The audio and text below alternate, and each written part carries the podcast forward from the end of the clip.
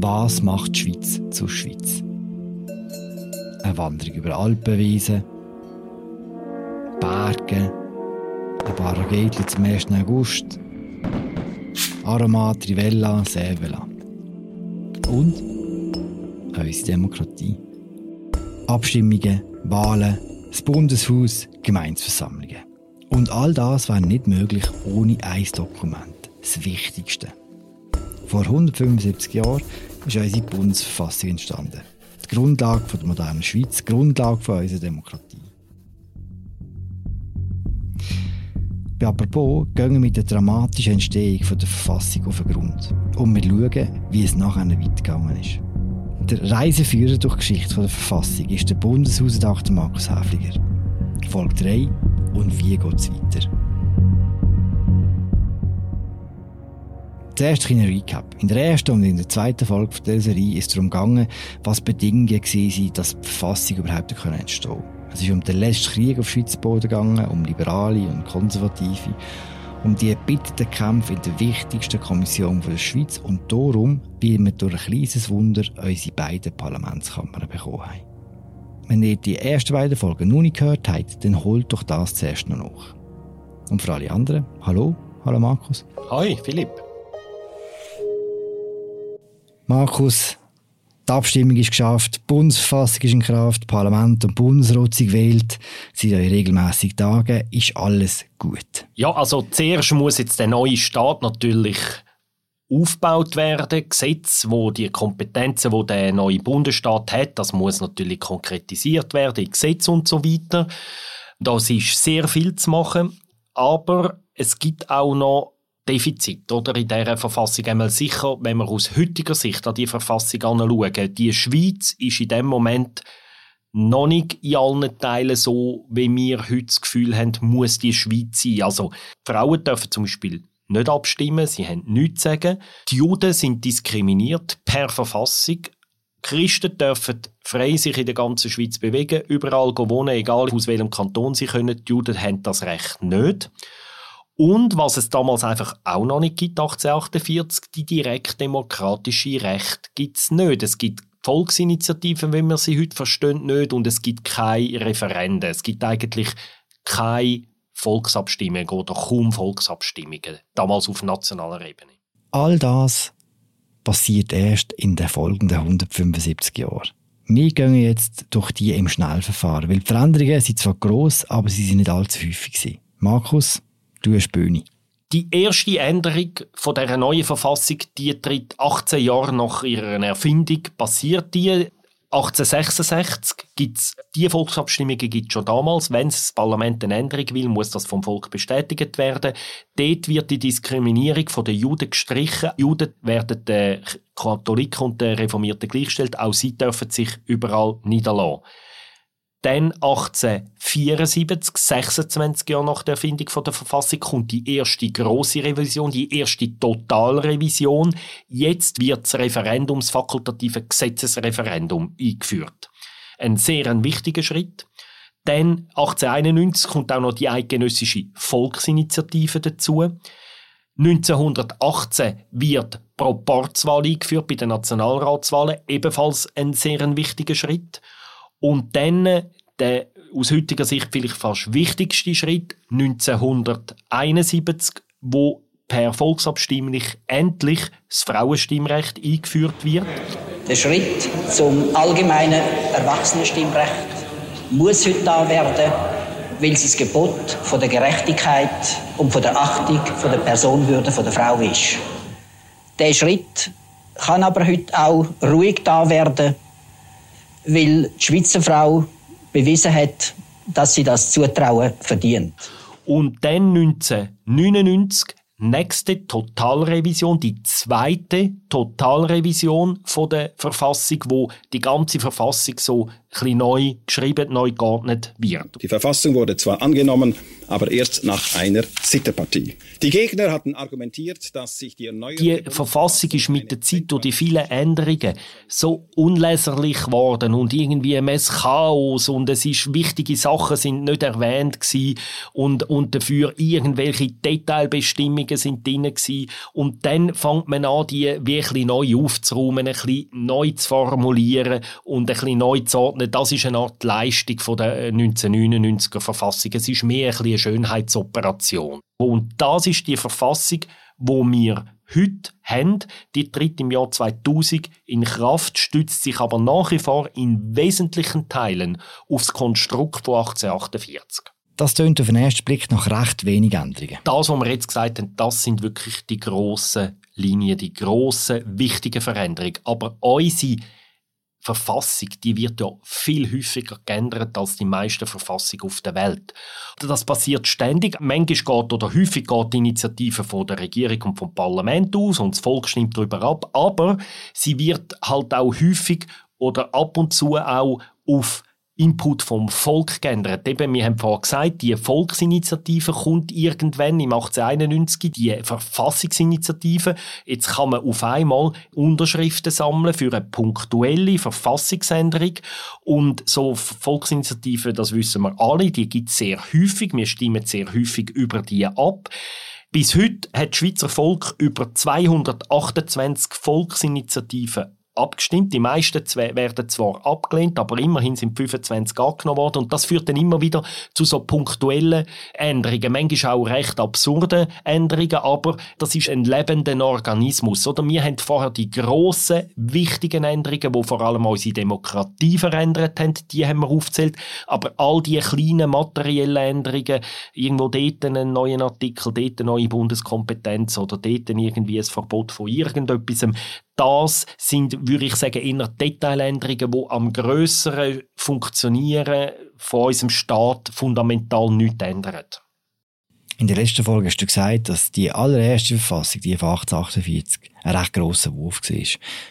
Hast du das Gefühl, so ein Wurf wäre heute auch noch möglich? Diese Frage wäre jetzt nicht ich beantworten, sondern diese Frage haben wir an der Rahel Friburghaus gestellt. Sie ist Politologin an dem Institut für Politikwissenschaft an der Universität Bern, hat soeben ihre Dissertation abgeschlossen und will im Moment in einem Forschungsaufenthalt in Los Angeles.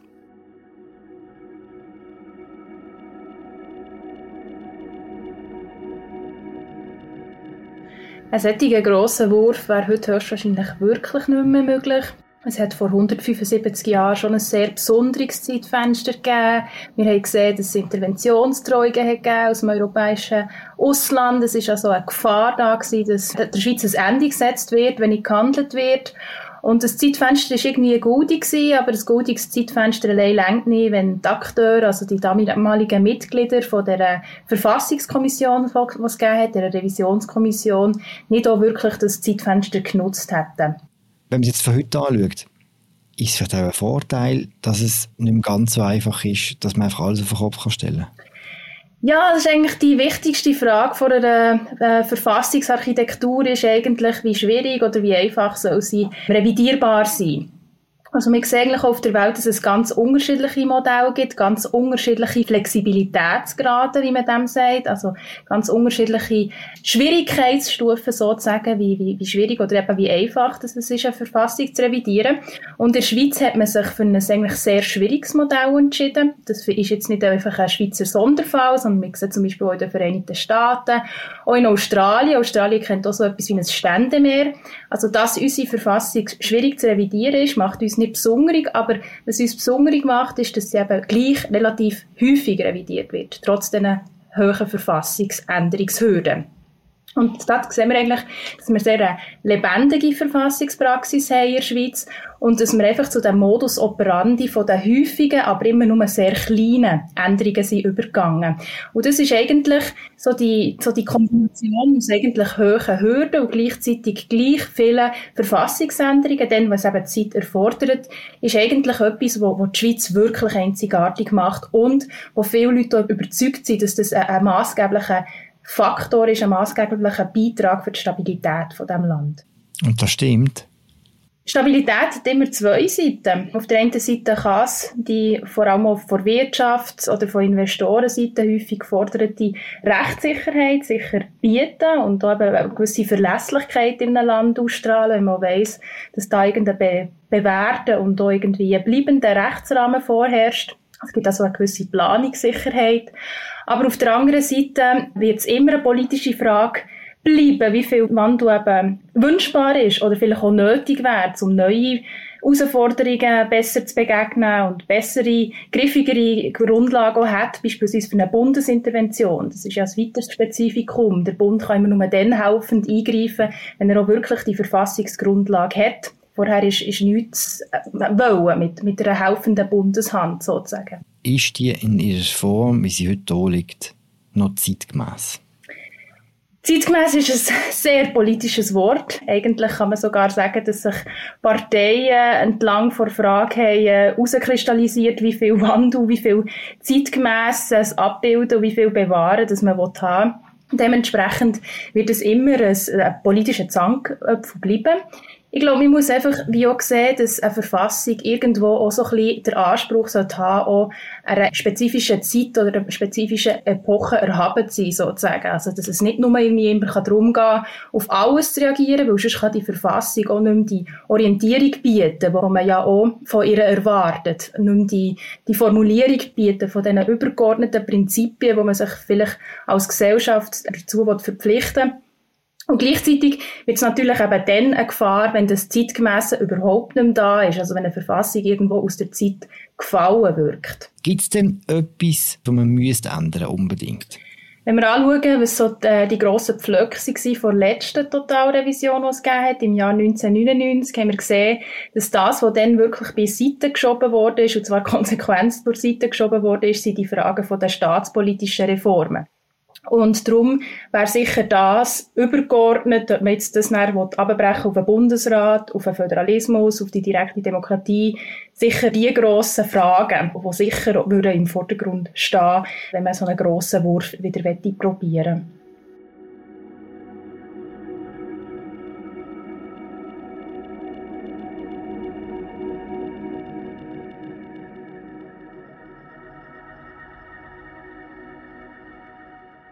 Das war Rahel Freiburghaus. Sie ist Politologin an der Uni Bern, momentan in L.A. Und sie hat uns erklärt, warum so ein grosser Wurf heute eben nicht möglich ist.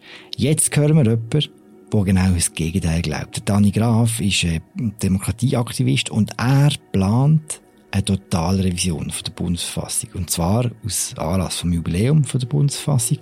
Und wir haben mit ihm ein kurzes Interview gemacht. Das hören wir jetzt.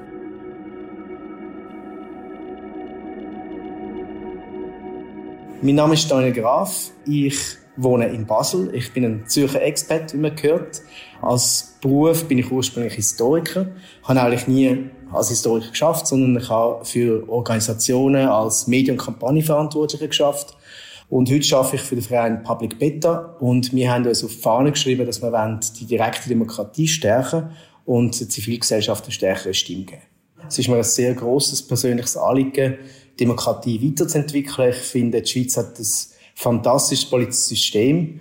Und es gibt immer wieder Gründe dafür, darüber nachzudenken, wie wir es noch besser machen können. Ein Weg, um es besser zu machen, ist eine totale Revision der Bundesfassung, die Sie planen, zusammen mit ein paar Mitstreitern. Warum braucht die Schweiz eine neue Bundesverfassung?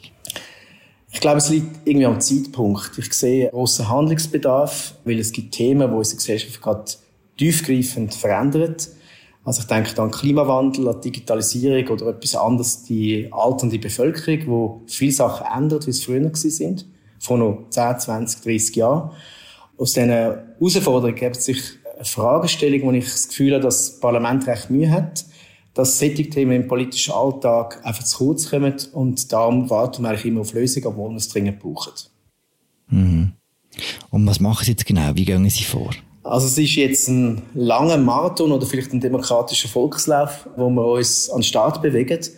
Und der Start ist ein bisschen, wie man es eigentlich kennt in der Schweiz, das ist eine Volksinitiative, das heißt, wir müssen 100'000 Unterschriften sammeln. Und dann kann die Schweiz entscheiden, ob das eine gute Idee ist, dass wir eine neue zeitgemäße Verfassung brauchen. Das ist so der erste große Schritt. Und die erste große Hürde, die wir nehmen. Mhm. Ich gehe jetzt davon aus, dass wir etwa 2000 26, also in drei Jahren so eine Abstimmung haben. Und danach gibt es dann, wenn wir wieder gewinnen, das ist ja speziell bei der Totalrevision, gibt es Neuwahlen. Das werden auch so im regulären Zeitfenster von den nächsten Wahlen, wo man nicht nur Wahlen haben, sozusagen, wie wir es kennen, sondern wir wählen eigentlich das erste Mal in der Geschichte der Schweiz ein Parlament, das eine neue Verfassung ausarbeitet. Das heißt, wenn es ein Ja gibt zu dieser Volksinitiative, dann würde es ja gerade Wahlen geben und dann würden die neu gewählten Mitglieder von der Eidgenössischen Räte wie die zusätzliche Aufgabe bekommen, eine neue Verfassung zu schreiben. Genau. Die Verfassung, die wir jetzt haben, sagt, dass der Auftrag, eine neue Verfassung auszuarbeiten, im Gegensatz zu einigen Kantonen, die so Verfassungsräte kennen, die noch separat gewählt werden, dass es auf nationaler Ebene wirklich das Parlament ist, wo den Job äh, muss, darf, sollte machen. Und das ist realistisch, dass dann ein Parlament auch noch gleichzeitig eine neue Verfassung schreibt. Wie würde das konkret passieren? Ich würde sagen, das gehört zum Jobprofil von Nationalrätinnen und Ständerätinnen, wenn sie gewählt werden. Dass sie mit immer damit rechnen, dass es eine Totalrevision geben kann. Ist auch möglich, dass der Bund oder das Parlament das selber auf die Idee kommen. Und ob das geht, ist relativ einfach zu beantworten. Ja, klar, weil es gibt verschiedene Kantone, wo jetzt zum Beispiel gerade aktuell Wallis oder Appenzell Ausserrhoden wo so Totalrevision durchführen. Und in dem Sinne ist das einfach ein wichtig grosses Geschäft, wo halt über auch meistens mehrere Jahre mitläuft. Und ähm, ich denke, es geht ja nicht darum, dass man etwas total Neues erfindet. Es geht ja vor allem darum, zu überprüfen, was braucht man noch in der Verfassung, die drin steht. Kann man Sachen wegstreichen? Muss man etwas verändern? Und sicher für uns, jetzt aus einer zivilgesellschaftlichen Perspektive oder Bürgerinnenperspektive, die Frage eben, die interessante Frage, was fehlt noch? Wenn Sie jetzt könnten wählen, was würden Sie unbedingt in dieser neuen Verfassung drin haben wollen? Also mir liegt ein bisschen auf der Zunge, diese Frage Sie gerade direkt zurückzugeben, was Sie sich würden wünschen, dass es in der neuen Verfassung steht, weil das ist eigentlich auch die Idee von unserem Projekt. Also es ist nicht ich, der jetzt entscheidet, was da in der neuen Verfassung steht, sondern es ist ein langer, breiter Prozess, wo sehr viele Stimmen, Organisationen, Parteien, Verbände, alle werden etwas dazu sagen. Ich kann schon sagen, was ich persönlich mir wünsche, und das ist ein Demokratieartikel. Es fehlt nämlich in der Schweiz ein Artikel, der irgendetwas sagt, was wir mit der Demokratie in der Schweiz machen. Und der Artikel ist relativ kurz und einfach. Er heisst, dass Bund und Kantone pflegen die Demokratie und entwickeln sie weiter. Ich glaube, das ist ein wichtiger Artikel, den wir ein bisschen vergessen haben, gerade wenn man an Digitalisierung denkt und vielleicht auch politische Bildung, ist das einfach etwas, wo in der Schweiz einfach immer zu kurz kommt, weil niemand einen Auftrag hat. Und ich erhoffe mit diesem Artikel, dass wir auch ein ganz neues Verhältnis zur Demokratie bekommen, nämlich etwas, eine permanente Baustelle, die muss weiterentwickelt werden, damit sie so ein Versprechen erfüllt, dass alle Menschen eine Stimme haben und alle können mitentscheiden.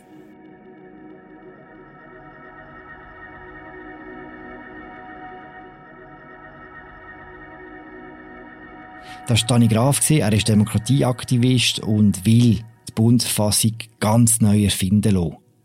Markus, ist das realistisch? Ich finde es eine interessante Diskussion, wo auch provoziert wird mit dem Projekt von einer Volksinitiative. Und ich gehe jetzt mal davon aus, dass die ihr Versprechen können einhalten können, dass sie das wirklich schaffen. Das wird möglicherweise eine Debatte auslösen und die finde ich interessant. Und zwar einfach aus folgendem Grund. Wir haben jetzt in diesen bisher drei Folgen gesehen, oder? Die Schweiz ist 1848 mit der ersten Bundesverfassung zur demokratischen Avantgarde in Europa geworden. 1874 hat sie nochmal wie nochmal vorgelegt. Dann sind die Volksrechte gekommen. Zuerst das Referendum, dann die Volksinitiative 1891.